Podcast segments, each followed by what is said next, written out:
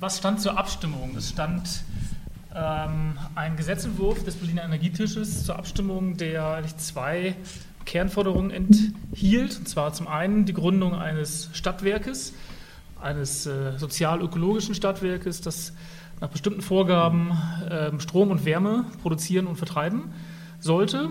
Und ähm, das Ziel war auch, das Stromnetz unter äh, oder in die öffentliche Hand zurückzuholen. Das Stromnetz ist ja bekanntermaßen privatisiert worden und äh, das Ziel war eben per Volksentscheid dafür zu sorgen und den Druck dafür entsprechend zu erhöhen, dass das Stromnetz wieder Berlin gehört. Beim Stromnetz muss man dazu sagen, das war rückwirkend sicherlich auch ein Problem der Kampagne, war es nicht verbindlich durchsetzbar, weil ähm, die, das Stromnetz im Rahmen eines Konzessionsverfahrens vergeben wird. Und ein solches Verfahren ist zumindest nach herrschender Meinung nicht durch, ein, äh, durch eine gesetzliche Festlegung quasi abkürzbar. Deswegen konnten wir nur verlangen und durchsetzen, und das haben wir auch geschafft, dass Berlin ein Unternehmen gründet, das sich bewirbt um die Ausschreibung für die Stromnetze. Das ist auch geschehen mit dem Unternehmen Berlin Energie.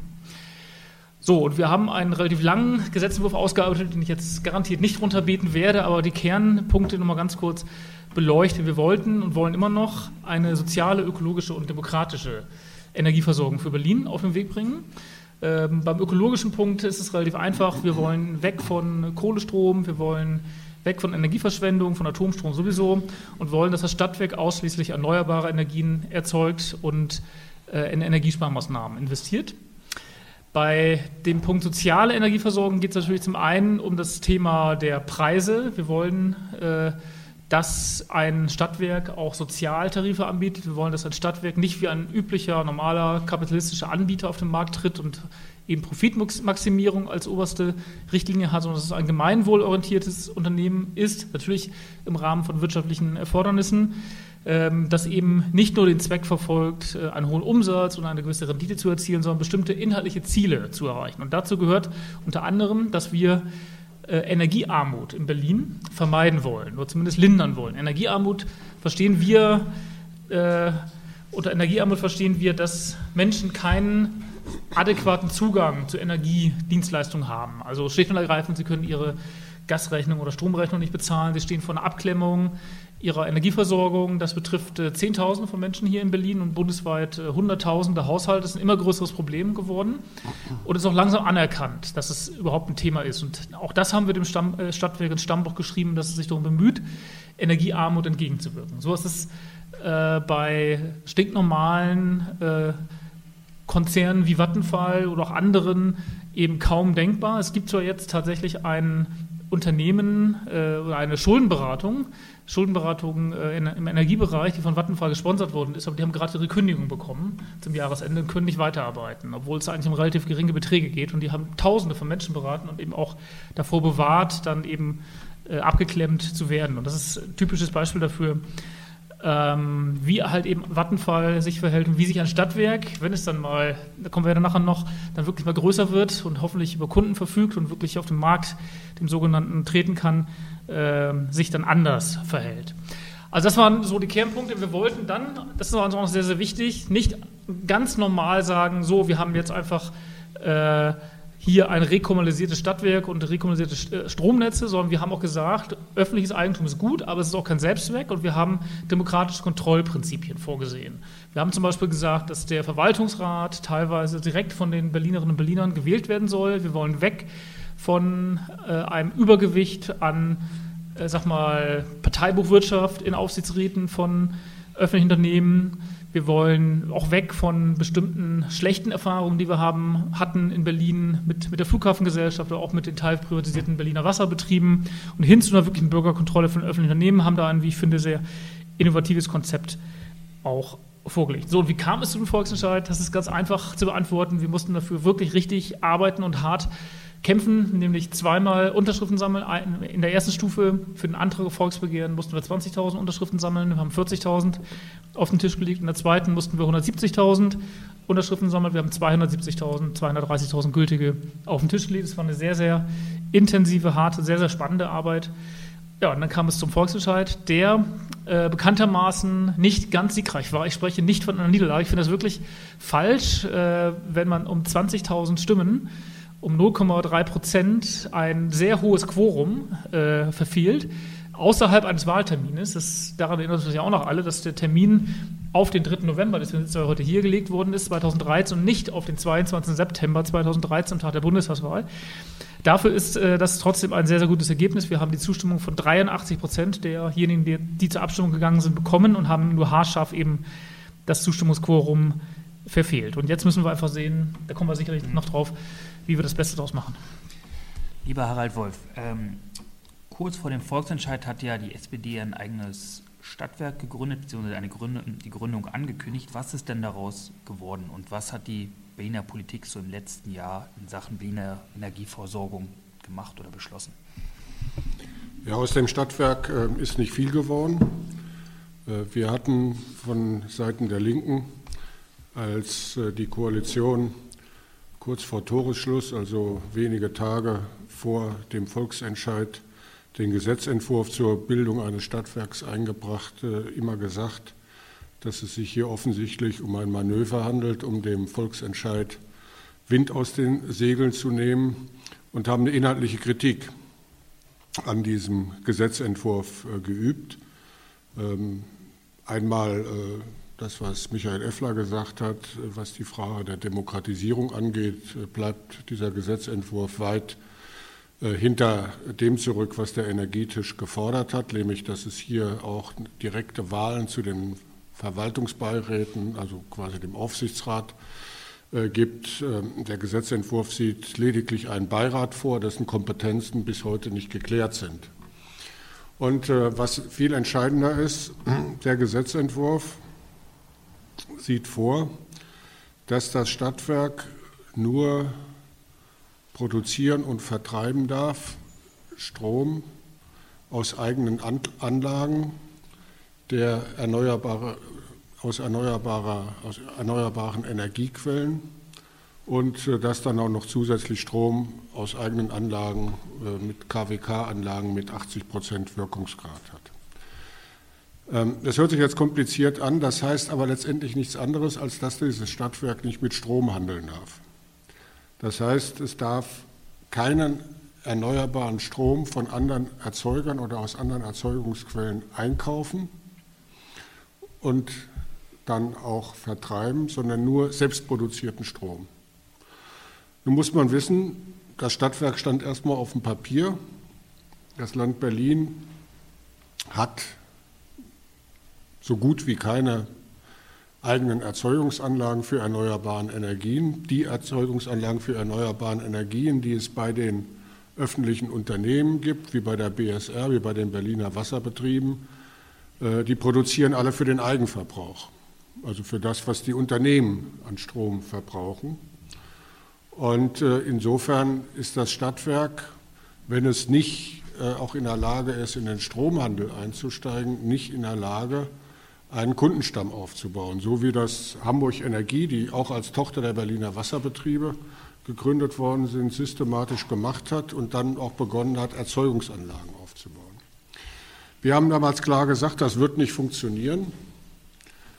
Die SPD hatte sich diesen Ausschluss von Handelsaktivitäten des Stadtwerkes äh, von der CDU aufdrücken lassen, hat offensichtlich nicht kapiert, was das bedeutet, obwohl wir mehrfach darauf hingewiesen haben. Und äh, jetzt ähm, haben die Berliner Wasserbetriebe, die ja den Auftrag zur Gründung dieses Stadtwerkes als Tochtergesellschaft bekommen haben, ähm, die Geschäftsmodelle untersucht, haben drei Varianten geprüft, haben festgestellt, wenn man sich strikt an den Gesetzestext der Koalition und des Senates hält, wird dieses Stadtwerk über lange Jahre in der Verlustzone arbeiten. Mit anderen Worten, es ist unwirtschaftlich. Sie haben eine weitere Variante geprüft, die auch die Möglichkeit des Handels einschließt und darüber den Aufbau eines Kundenstammes. Das ist das, was wir vorgeschlagen haben und haben festgestellt, das ist die wirtschaftlichste Variante mit der man auch ein ernstzunehmendes Stadtwerk aufbauen kann. Das ist aber gesetzlich ausgeschlossen. Und äh, Sie haben daraufhin gesagt, gut, ähm, dann halten wir uns an die Vorgabe des Gesetzes, nutzen aber nicht alle Möglichkeiten, die in diesem Gesetz drin sind, weil das wäre unwirtschaftlich und wir machen Folgendes. Wir investieren in eigene Anlagen für erneuerbare Energien, sprich Sie bauen fünf Windkrafträder auf äh, Flächen der Stadtgüter und speisen diesen Strom in das allgemeine Netz ein und bekommen EEG-Vergütung, also die Vergütung nach dem Erneuerbaren Energiengesetz. Mit anderen Worten, das ist ein Stadtwerk ohne Kunden. Ähm, das ist nicht das, was der Energietisch wollte.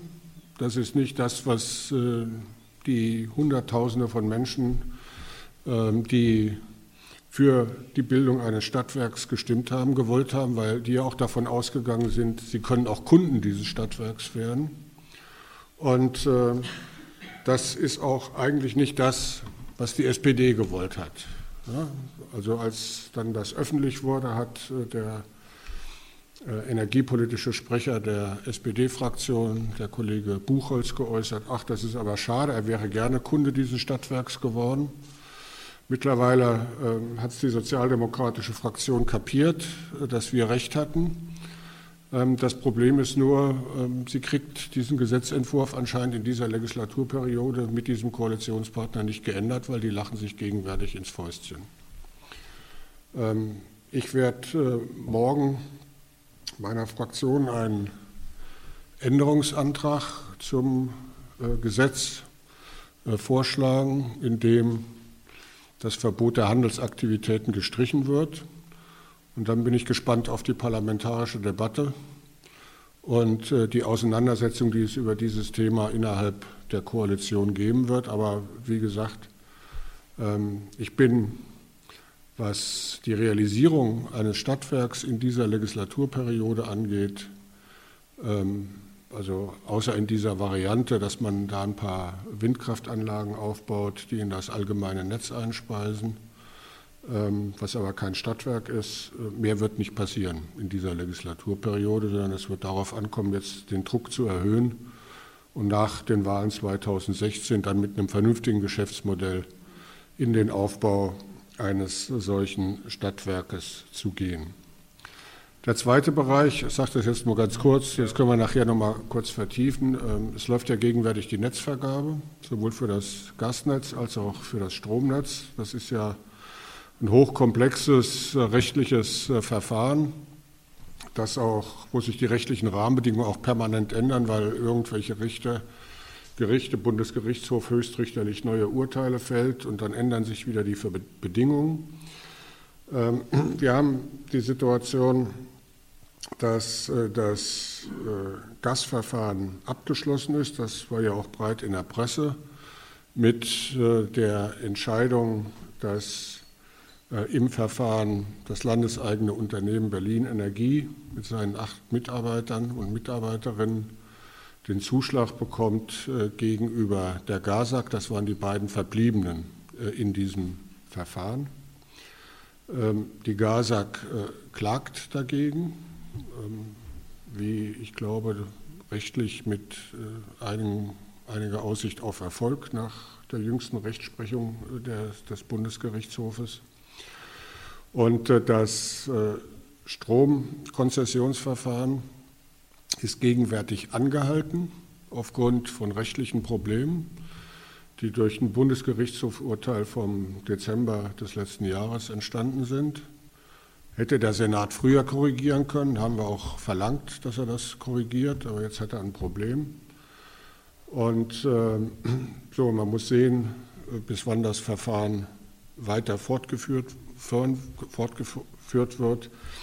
Es gibt im Verfahren gegenwärtig äh, noch drei Bewerber. Das ist Vattenfall als Altkonzessionär, das ist Berlin Energie und äh, das ist äh, die äh, Genossenschaft Bürgerenergie.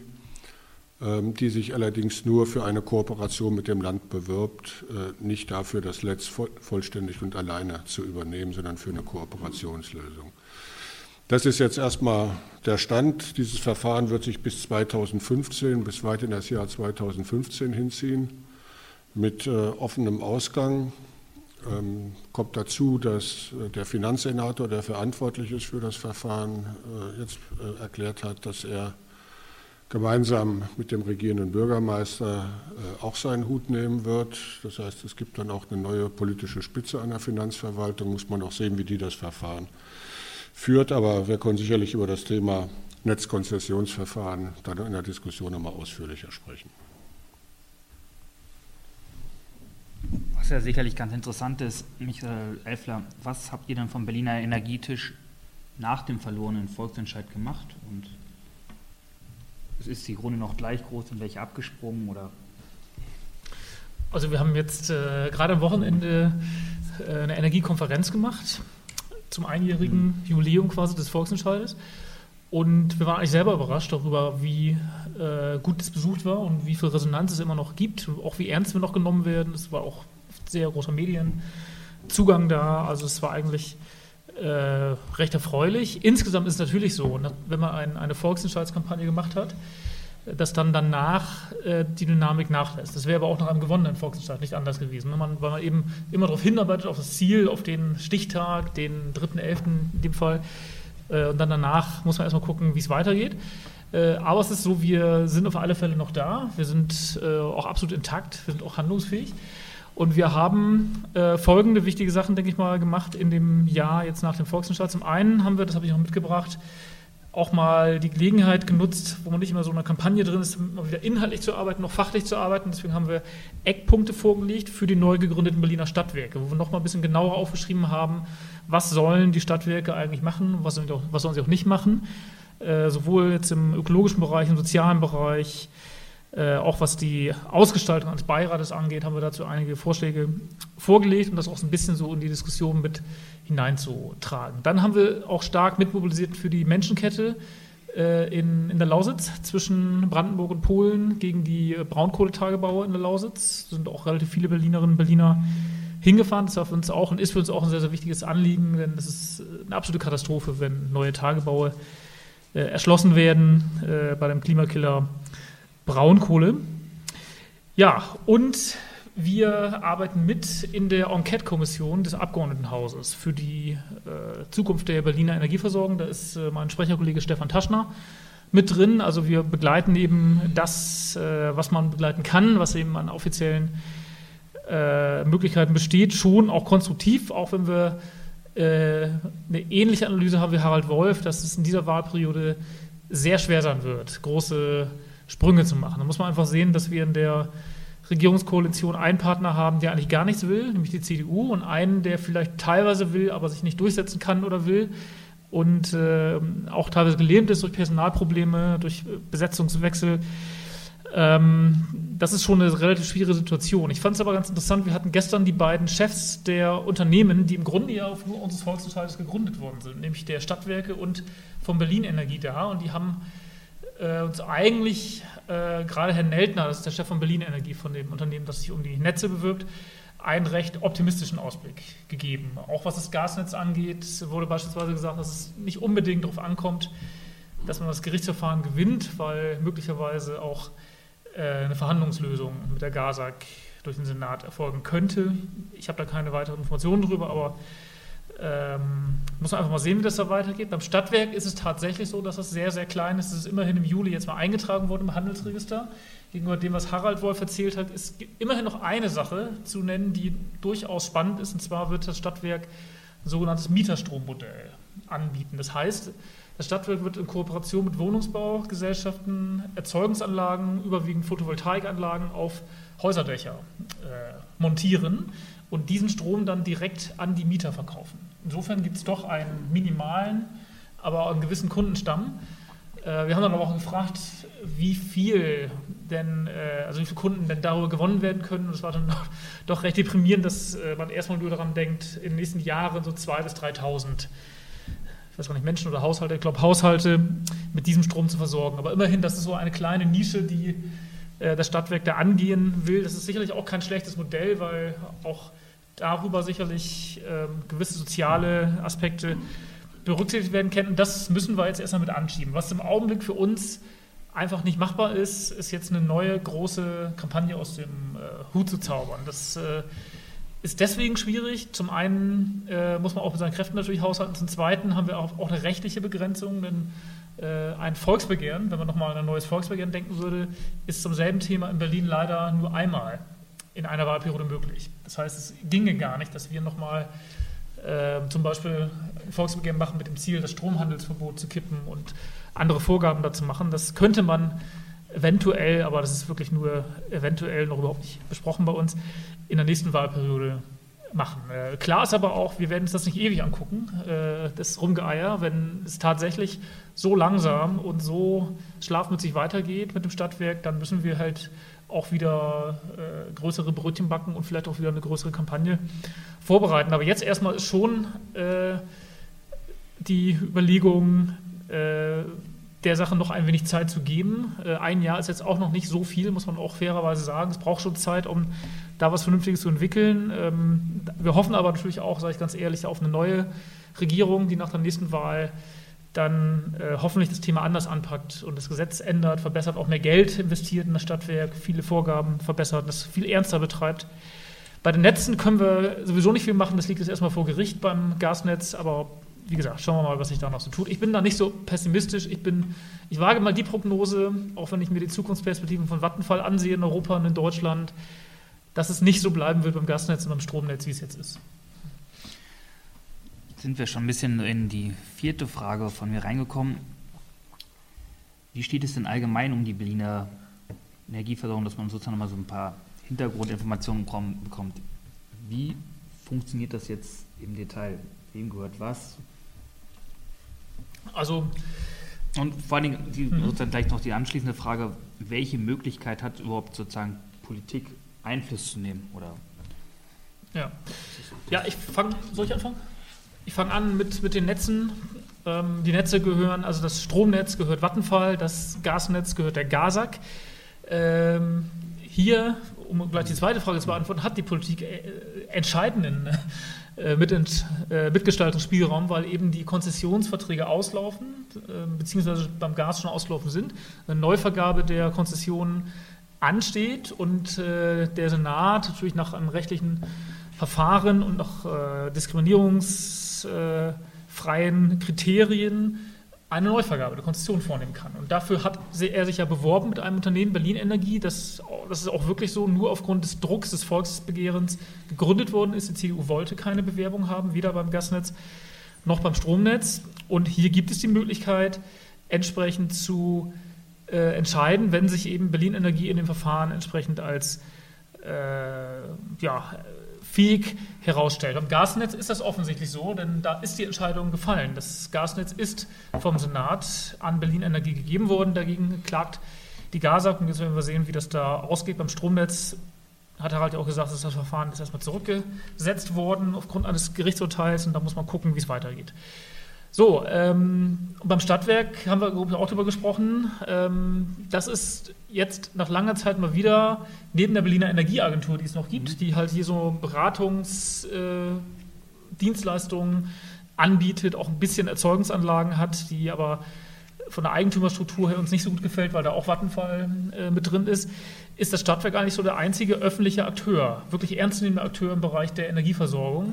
Theoretisch, also noch ist es das Stadtwerk sicherlich nicht, aber es könnte ein ernstzunehmender Akteur werden und da kann man es nur wiederholen, wenn ein paar Stellschrauben geändert werden. Man muss nur an, beim Gesetz wenige Wörter ändern und schon hätte das Stadtwerk eine ganz andere Möglichkeit, um zu agieren. Es muss das Stromhandelsverbot gestrichen werden und dann kann das Stadtwerk auch tatsächlich viel, viel stärker agieren. Natürlich braucht es auch mehr Geld, es braucht mehr, äh, mehr Investitionsmöglichkeiten, aber wichtig ist vor allem, dass eben diese Einschränkung erstmal weggenommen wird. Und da ist Spielraum da, da müssen wir auch weiterhin die Politik unter Druck setzen. Und ähm, ich glaube, jetzt jenseits dessen, was man tatsächlich an, ich sag mal, gesetzgeberischen und möglicherweise auch ökonomischen äh, Prozessen jetzt angeschoben hat, ist der, der Wert, der jetzt auch nicht nur durch unseren Volksentscheid, auch schon durch den Wasservolksentscheid äh, erzielt worden ist, vor allem, dass sich der Diskurs in Berlin noch stärker geändert hat. Also die Vorstellung, dass man wieder öffentlich agiert im Rahmen der Wirtschaft, ob nur Wasserwirtschaft, Energiewirtschaft, die ist eigentlich mehr, mehr oder weniger durchgesetzt. Ja? Also das ist äh, weit mehrheitlich äh, klar geworden durch die beiden Volksentscheide, die mit riesigen Mehrheiten ähm, belegt haben, dass die Berlinerinnen und Berliner keine private Daseinsvorsorge wollen, sondern öffentliche Daseinsvorsorge, dass sie eben auch soziale und ökologische Ziele miteinander verbunden sehen wollen. Das ist, glaube ich, belegt worden und das ist zumindest die Grundlage dafür, dass wir auch in den nächsten Monaten, Jahren bei dem Thema auch vorankommen. Und das ist, denke ich mal, auch eine Sache, die mit erreicht worden ist. Ja, ich will an der Stelle noch mal etwas näher auf die Vergabe der Netzkonzession und was das möglicherweise für die Akteurskonstellation in Berlin bedeutet, weil das war ja auch deine Frage, äh, wer macht was in Berlin. Bei dem Thema der Gasnetzkonzession habe ich vorhin gesagt, ich äh, glaube, dass die GASAG rechtlich relativ gute Aussichten hat, so wie die gegenwärtige Rechtsprechung aussieht, diesen Prozess zu gewinnen.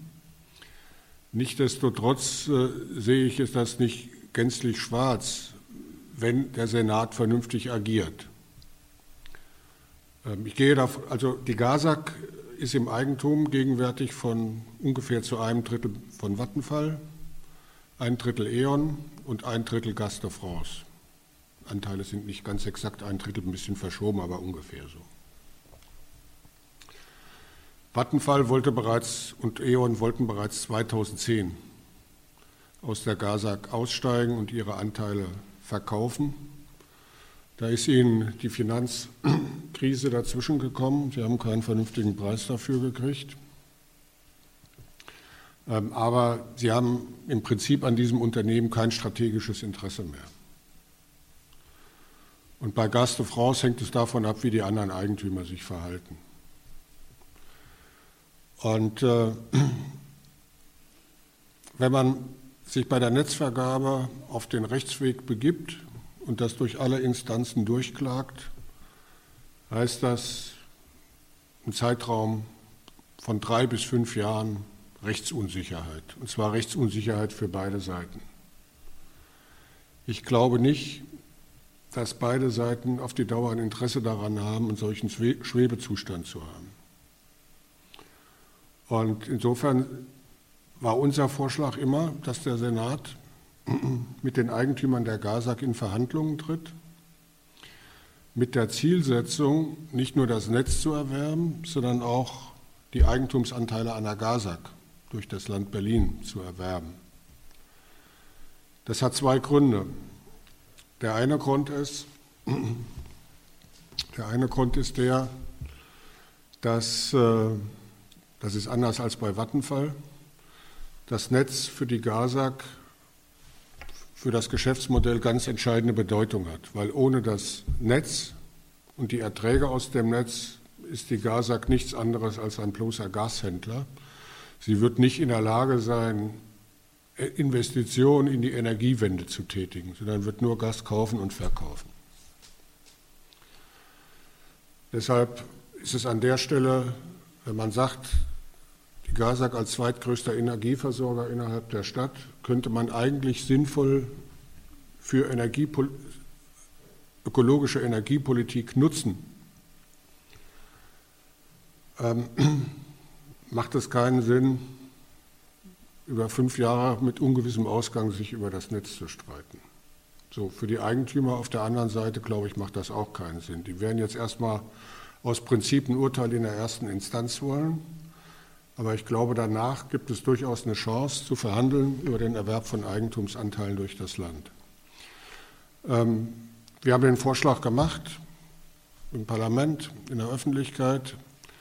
Innerhalb der SPD und auch in Teilen des Senats gibt es durchaus Sympathie für diesen Vorschlag. Die CDU ist natürlich nicht dafür, ähm, aber ähm, ich glaube, dass es durchaus die Chance gibt, in diese Richtung was in Bewegung zu bringen weil der Senat muss auch aus einer schwierigen Lage, in der er im Moment ist, rauskommen. Was das Stromnetz angeht, beziehungsweise Vattenfall, hat Michael Effler es schon angesprochen. Die Perspektive von Vattenfall ist unklar. Äh, Vattenfall hat äh, jetzt entschieden, äh, seine Braunkohleverstromung in der Lausitz, also diesen Geschäftszweig zu veräußern, was sozusagen aus schwedischer Sicht äh, ein Befreiungsschlag ist für das Unternehmen, aber wenn es einen Erwerber für die Braunkohle in der Lausitz gibt, äh, der Braunkohle als ein Kerngeschäft betrachtet, äh, ist das ökologisch überhaupt nicht gut und sinnvoll. Also das ist ein Thema, das wird man beobachten müssen und äh, ist im Wesentlichen ein Brandenburger Thema, aber da werden wir uns auch von Seiten von Berliner Seite und auch von Bundesseite in diese Diskussion einmischen müssen. Zum Zweiten ist aber auch die Perspektive von Vattenfall in Deutschland insgesamt nicht klar. Das ist auch ein Thema, um das man sich intensiv kümmern muss. Und vor allen Dingen müssen wir uns kümmern um das Thema der Fernwärmenetze. In Hamburg hat der Senat nach dem erfolgreichen äh, Volksentscheid ähm, die Strom- und die Gasnetze erworben zu 100 Prozent. Und er ist gegenwärtig dabei, die Verhandlungen zu führen über den Erwerb des Fernwärmenetzes zu einem späteren Zeitpunkt 2018. Das Fernwärmenetz ist deshalb wichtig und zentral, weil energiepolitisch ähm, die also der Wärmesektor der Sektor ist, der eigentlich den größten Energieverbrauch hat und auch den größten CO2-Ausstoß. Deshalb ist er klimapolitisch wichtig. Zum Zweiten hängt an der Fernwärme hängen die Kraftwerke. Und damit könnte man über die Fernwärme auch Einfluss auf den Energiemix nehmen, der in diesen Kraftwerken, ähm, auf die Energieträger, die in diesen Kraftwerken äh, genutzt werden. Und äh, der Wärmesektor ist unter anderem auch deshalb wichtig, wo gerade in einer Stadt wie Berlin mit diesem hohen Anteil von Fernwärme äh, kann das Fernwärmenetz auch ein wichtiges Speichermedium über Power to Heat sein, wo man Elektrizität, also Überschussstrom aus erneuerbaren Energie in Wärme umwandelt. Ähm, deshalb, glaube ich, äh, muss man auch das Thema Fernwärme in Angriff nehmen. Wir diskutieren das auch gegenwärtig auch gerade in der Enquete-Kommission. Ähm, also man sieht das Thema Umbau der energiewirtschaftlichen Strukturen und Veränderung der energiewirtschaftlichen Strukturen in Berlin steht nach wie vor auf der Tagesordnung. Ähm, auch unabhängig von dem, was äh, jetzt die gegenwärtige Senatspolitik ist und die schwierige Konstellation mit dieser CDU-SPD-Koalition. Ähm, es wird sich in den nächsten Jahren hier noch, noch einiges tun und äh, wir werden sehen, dass wir da Druck machen, nicht nur als Partei, sondern sicherlich auch mit Bündnispartnern außerparlamentarisch wie dem Energietisch und anderen. Okay, sozusagen dann möchte ich mal sozusagen von, zu meiner letzten Frage kommen, bevor ihr euch beteiligen könnt. Was kann eigentlich der einfache Berliner Bürger tun, damit Berlin zu einer demokratischen und ökologischen und sozialen Energieversorgung kommt? Gibt es Formen von Partizipation oder dass man sagt, als Hausgenossenschaft baut man sich jetzt etwas im Keller oder sowas, was sozusagen jenseits von wählen und vielleicht mal wieder abstimmen, falls es einen neuen Volksentscheid gibt zum Thema. Was können wir tun? Also man kann schon eine ganze Menge tun. Ähm, man kann aber und man sollte eben vor allem erstmal so die einfachen Dinge tun, weil das wird häufig vergessen und äh, da würde ich fast mal die Frage stellen, nee, ich lasse es mal, weil ich auch niemanden bloßstellen, wer denn noch seinen Strom zum Beispiel von Vattenfall bezieht. Ja, und das ist relativ einfach möglich, dass man da, auch ohne dass man äh, da teuer draufzahlen muss, dann eben wechselt zu einem Ökostromunternehmen und damit wieder ein Stück weit dem äh, Großkonzern natürlich nur ein ganz kleines bisschen an, an Macht entzieht. Ähm, das ist ja auch durchaus eine Bewegung, die äh, eine gewisse Resonanz äh, bekommen hat in den letzten Jahren und Jahrzehnten, auch wenn es immer nur eine, Minderheit ist natürlich, die dann entsprechend wechselt. Aber das kann man auf alle Fälle machen und das, das nervt die schon auf alle Fälle. Ne? Dann ähm, kann man sich natürlich mit anderen zusammenschließen. Ist, was in Deutschland boomt, ist, das hast du schon angesprochen, eben äh, das Feld der Energiegenossenschaften. Es gibt immer mehr dieser Genossenschaften, die überwiegend sich auf die Produktion von Energie äh, beziehen, also gemeinsam, was ich Windparks betreiben oder Photovoltaikanlagen und Biomasse. Auch in Berlin gibt es sowas, so in einzelnen äh, Kiezen gibt es sowas schon. Äh, da kann man natürlich auf alle Fälle mitmachen. Ähm, wir sind so ein bisschen kritisch bei Genossenschaften, wenn es um das Netz geht. Also wenn es um ein Monopolgeschäft geht, dann finden wir schon, dass da die öffentliche Trägerschaft äh, wichtig und richtig ist. Aber wenn es darum geht, äh, dass man gemeinschaftlich etwas produziert, dann ist eine Genossenschaftslösung, glaube ich, äh, wem sage ich das hier in dieser Runde, keine so ganz schlechte Lösung. Und das kann man natürlich unterstützen. Und dann natürlich kann man sich einbringen, entsprechend bei Initiativen, Umweltverbänden, auch Parteien, die eben am Thema Energiepolitik arbeiten. Wer das ist und wer das machen kann, ist, glaube ich, auch bekannt. Zwei sitzen hier auf dem, sitzen hier auf dem Podium. Ähm, genau, und wichtig ist mir aber eben, dass man generell bei dem Thema einfach dranbleibt. Was ein bisschen schwierig ist, ähm, noch ein bisschen zurückzukommen, wenn man halt so lange Zeit auf so ein Ziel hingearbeitet hat, auf einen Volksentscheid, auf ein bestimmtes Datum, dass man dann halt die Spannung so aufrechterhält. Und da ist man schon erstmal so ein bisschen in der Gefahr, in ein gewisses, ein gewisses Loch zu fallen und dann auch das Thema möglicherweise ein bisschen aus den Augen zu lassen. Ich glaube, das haben wir aber bisher ganz gut mit dem energetisch aufgefangen, dass es gerade nicht passiert, dass wir uns nicht jetzt auseinander dividieren lassen. Wir haben uns auch nicht gespalten wie andere Initiativen in Berlin, äh, ich da an Wassertisch und auch Tempelhof-Initiative und so weiter denke. Also ist alles relativ harmonisch bei uns. Wir sind weniger geworden, gar keine Frage. Das ist so. Die Dynamik ist nicht mehr die gleiche, aber wir sind immer noch äh, da und ich bin ziemlich sicher, dass äh, solange die Auseinandersetzungen um, um die Netze nicht beendet sind, wird es energetisch weitergeben und werden wir da auch weiter Druck machen.